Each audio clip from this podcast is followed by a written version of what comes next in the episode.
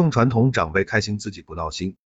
说起春节送礼，让我想到了多年前在某家公司上班时发生的小故事。对于中国人来说，一年中除了春节，最重要的就是八月十五日中秋节。同春节一样，主题也是团圆。只不过春节送礼没有指定必须要送什么，而中秋佳节送月饼是最合适的。武汉这边有句俗语，吃月饼喝热茶，越吃越有味。如果您能听到纯正的汉腔汉调，或者是黄皮人说这个，那才有意境。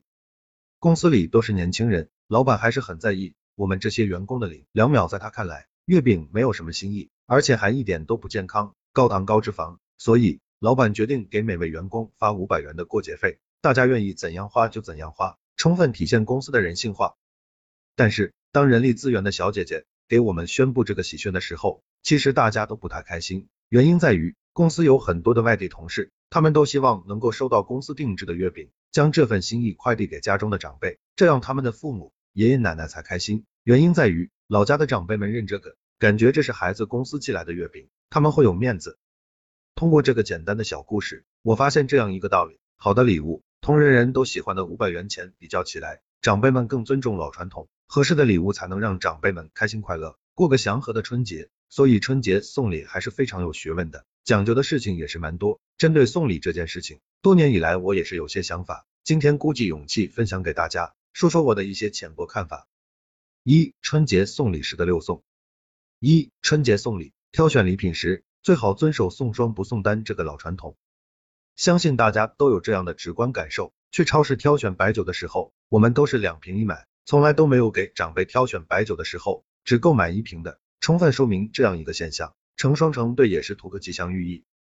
除了白酒是成双成对的购买之外，我们在挑选礼物的总数上也最好选择双数，比如六件礼品、八件礼品等。虽然长辈们对礼品的好坏没有过多的计较，但是我们在送礼这件事情上还是需要尊重传统，零两秒让这礼物送的不闹心。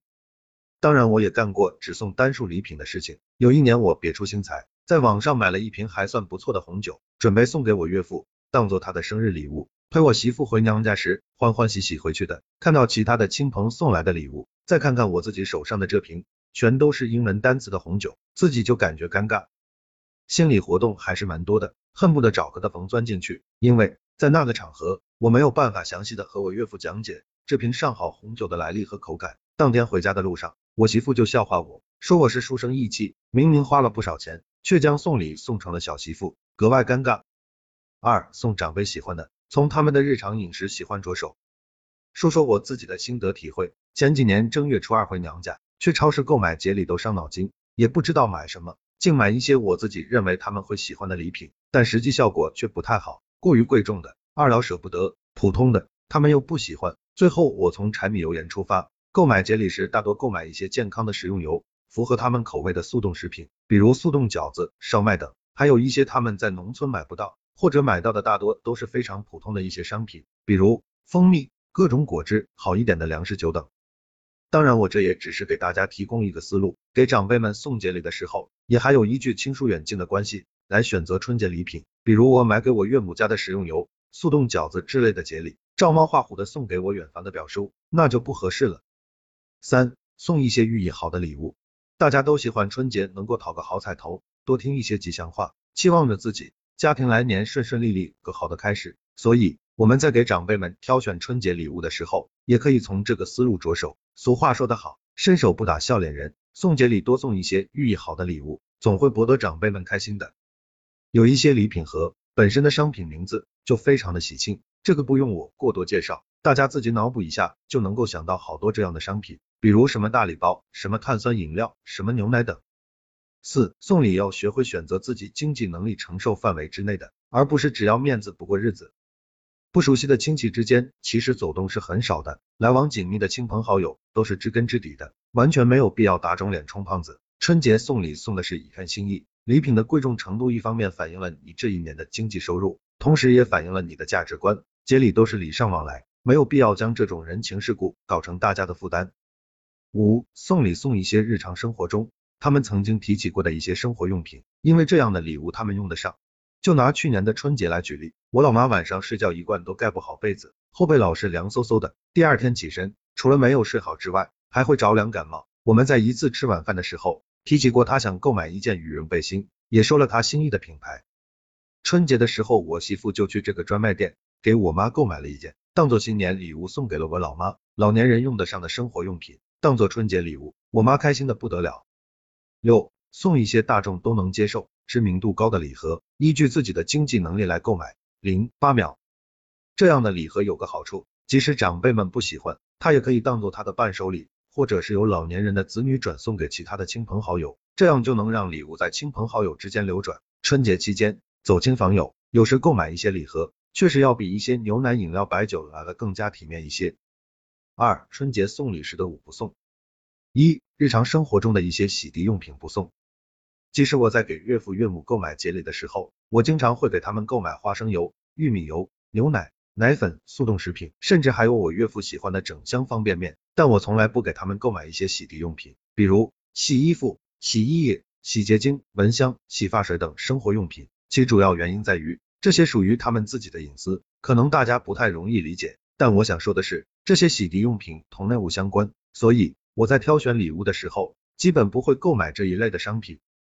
二、散装食品，我不会当做节礼，这个非常容易理解。散装称重的食品，比如一些瓜子、糖果、开心果等坚果，其原因在于散装食品还是有个卫生问题，长辈们自己逛超市，自己亲自挑选。那是他们自己的主观选择，无可厚非。而当做春节礼物送人，就有点随意，可能会让长辈们误解你有点轻看他们。三、超市的购物储值卡不送，给长辈们包个红包，有时也是我们晚辈的一点心意。但这个时候红包里适合放具体数额的钱，而不是放超市的购物储值卡。虽然金额是一样的，它们的价值也相当，拿到超市购物也是可以直接付款的。但我依然固执的认为，它不适合当做节礼。我是这样认为的，超市的购物储值卡对一些上了年纪的老年人来说，他们出门不便，即使是自己亲自出门购物，有时会觉得这个不能等同于人民币，而随意购买，净购买一些没用的商品，还不如直接给红包，他们爱怎么消费就怎么消费。四，寓意不好的不送，这个还是比较好理解的。无论什么节假日，在送礼的时候都会购买一些水果，但我很少会购买各种梨和李子，主要原因在于这种水果的寓意不好。如果让人产生联想，会不会想到分离？可以说我想得多，也可以说我思想传统，但我还是期望给收礼的长辈们带来好的寓意，这样也至少不会给他们添堵。五、购买时拿不定主意的商品不要送。长辈们多多少少都会一些不良的生活习惯，比如抽烟。在日常生活中，如果经常听到长辈的家人反对其抽烟，你在春节送礼的时候，本意是为了让长辈们开心，但香烟确实会影响身体健康，送还是不送？这个值得再三权衡。还有一些时候，在超市购买节礼的时候，其实也是比较头疼的，不知道应该购买什么。当你觉得一些礼盒好像可以，好像又不可以的时候，那最好不要购买，因为至少你自己都不喜欢，你这是为了送礼而送礼。写到最后，还想啰嗦几句：春节送礼有约，六送五不送尤为重要，尊重传统长辈，过年才开心。人情世故这件事情是个大学问，虽然我将其总结为六送五不送。但是在实际生活中，遇到过节送礼、挑选礼物时，其实比以上总结的情况要复杂百倍。我们如何权衡？以上只是提供一些思考的角度供参考，希望能够帮到大家。最后的最后，感谢大家的阅读，大家可以在评论区给我们留言，聊一聊您的看法，分享带来的快乐。我们在评论区等您。